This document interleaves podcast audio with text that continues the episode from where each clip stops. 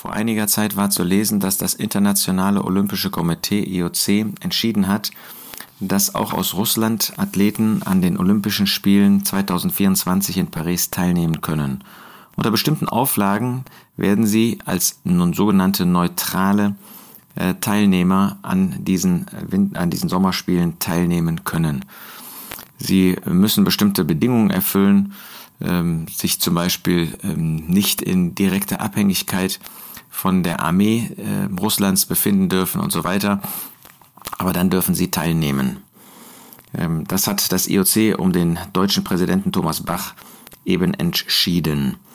Interessant ist, dass der Leichtathletikverband unter seinem Chef Sebastian Coe sich dagegen entschieden hat und die Teilnahme russischer und belarussischer Leichtathleten als neutrale Sportler in Paris ausgeschlossen hat.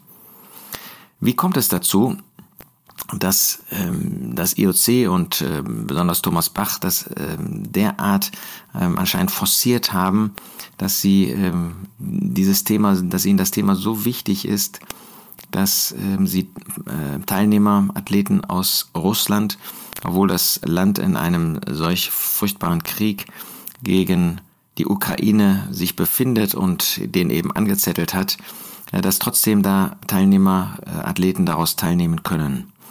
Nun, man denkt an Bibelstellen wie 5. Mose 25, Vers 13. Da heißt es, und das äh, interessiert natürlich ähm, weder Thomas Bach noch den IOC noch Russland, sondern ähm, das ist jetzt der Bezug zu uns als Gläubige. In 5. Mose 25, Vers 13 heißt es, Du sollst nicht zweierlei Gewichtssteine in einem Beutel haben, einen großen und einen kleinen. Du sollst nicht zweierlei Eva in deinem Haus haben, einen großen und ein großes und ein kleines. Vollen und gerechten Gewichtsstein sollst du haben und volles und gerechtes Eva sollst du haben, damit deine Tage verlängert werden in dem Land, das der Herr dein Gott dir gibt. Denn ein Gräuel für den Herrn deinen Gott ist jeder, der dies tut, jeder, der Unrecht tut. Hier geht es darum, ähm, dass mit ungerechtem Maßstab gemessen wird, gerichtet wird.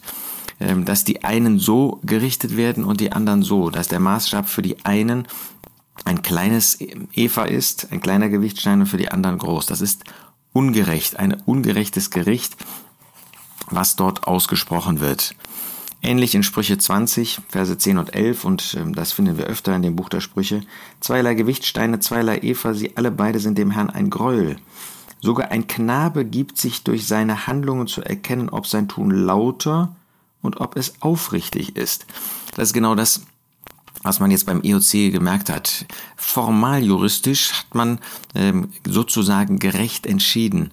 Aber wie bei einem Knaben, wo man merkt, was steckt dahinter, so sieht man auch hier, äh, dass man offensichtlich einen Kniefall vor großen Geldgebern, vor mächtigen, einflussreichen Personen gemacht hat. Und das ist die große Gefahr auch im christlichen Bereich, auch da, wo wir Entscheidungen zu treffen haben. Denken wir an Bibelstellen wie 5. Mose 16, Vers 19. Da heißt es ausdrücklich, du sollst das Recht nicht beugen, du sollst die Person nicht ansehen und kein Geschenk nehmen, denn das Geschenk blendet die Augen der Weisen und verdreht die Worte der Gerechten. Damals offensichtlich schon bestand die Gefahr, dass man durch Personen, die einem Zuwendungen gegeben haben. Und äh, das ist ja eine große Geschichte bei dem IOC, wie die Vergabe auch von äh, Sommer- und Winterspielen stattgefunden haben, ähm, dass durch Geschenke, dass durch das Blenden der Augen, durch Geld und andere ähm, Mittel äh, man nicht zu einem gerechten Urteil kommt. Das muss übrigens nicht sein, dass das unbedingt materiell ist. Das kann auch mit der Ehre zu tun haben, die man bekommt von Leuten. Ja, ähm, wenn wir jetzt an die konkrete Entscheidung denken, wo man von Putin geehrt wird, wo man sich, wo man nicht bereit ist, die Konsequenzen zu ziehen aus einer ähm, ja eben Entscheidung, die konsequent wäre, äh, die das Unrecht verurteilt und das Recht äh, verfolgt. Gott selbst äh, bindet sich an solch ein gerechtes Urteil. Über ihn heißt es in 2. Chroniker 19, Vers 7, bei dem Herrn, unserem Gott, ist kein Unrecht oder Ansehen der Person oder Annehmen von Geschenk. Gott ist vollkommen gerecht. Ob jemand eine große Begabung hat oder eine kleine, ob jemand viel getan hat für ihn oder wenig, sein Gericht ist immer unbestechlich und gerecht. und er ähm, wendet sich nicht dem zu, der mehr Macht hat, der mehr Einfluss hat, der ihn mehr beredet, sondern sein Gericht und sein Gerichtsurteil ist immer vollkommen gerecht. Ähm, das finden wir auch in 3. Mose 19, dass uns das auferlegt wird. Vers 15, ihr sollt nicht Unrecht tun im Gericht, du sollst nicht die Person des Geringen ansehen und nicht die Person des Großen ehren. In Gerechtigkeit sollst du deinen Nächsten richten. Wir haben in der Versammlung Gottes, in der Gemeinde Gottes, auch in unserem persönlichen Leben immer wieder Entscheidungen zu treffen. Machen wir das, indem wir die Person des Geringen ansehen und übergehen, missachten und indem wir die Person ähm, des Großen ansehen und ihn ehren und da mehr drauf eingehen, weil wir uns da mehr erhoffen.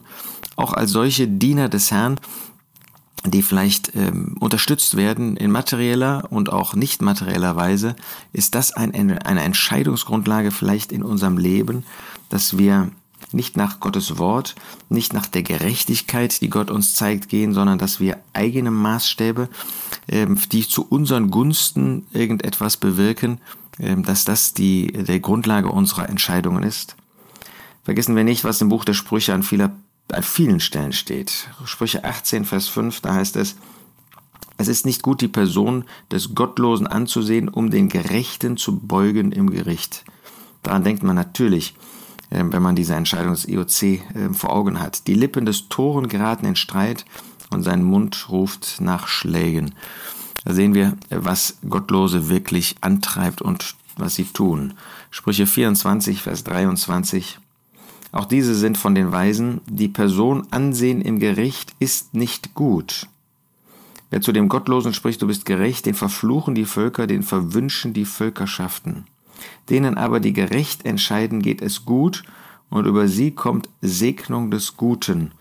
Kurzfristig mag das anders sein. Kurzfristig mag das so aussehen, als ob man mit einer Entscheidung zugunsten eines einflussreichen ähm, Herrschers ähm, mehr Gewinn hat. Aber auf Dauer ist das Gegenteil der Fall. Auf Dauer wird man dadurch keinen Nutzen haben, wird man keinen Segen haben. Sprüche 29, Vers 4.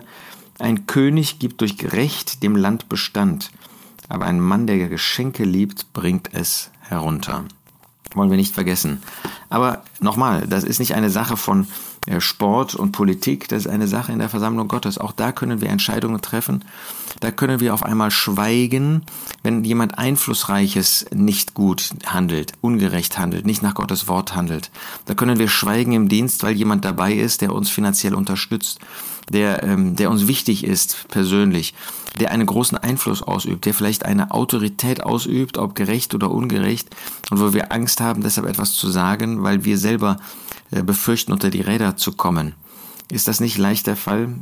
Der äh, Geist Gottes sagt durch Jakobus, Kapitel 2, Vers 1, meine Brüder, habt den Glauben unseres Herrn Jesus Christus, des Herrn der Herrlichkeit, nicht mit Ansehen der Person. Und da beschreibt er, wie der ein Reicher in eine Synagoge kommt und ein Armer und wie man sich um den Reichen kümmert und den Armen links liegen lässt. Das sind in praktischer Weise die Konsequenzen. Ist unser Gericht, ist unser Urteil, ist unser Handeln nach Personen, nach solchen, die Einfluss haben, nach solchen, die groß sind, nach solchen, die ähm, Geldgeber sind, nach solchen, die ähm, irgendwie Einfluss haben, oder ist unser Urteil nach Gottes Wort? Natürlich können wir vorgeben, nach Gottes Wort zu handeln, in Wirklichkeit aber wollen wir nur gegen jemand vorgehen vielleicht. Das müssen wir uns immer ähm, vor, im Licht des Wortes Gottes sagen lassen oder prüfen. Aber lasst uns nicht auf Menschen schauen in dieser Hinsicht, obwohl wir unbedingt menschlichen Rat und auch zur Rechtweisung annehmen sollten, ähm, wenn er in Übereinstimmung mit Gottes Wort ist, sondern lasst uns nach dem unbestechlichen Wort Gottes gehen und handeln, dann stehen wir auf der richtigen Seite.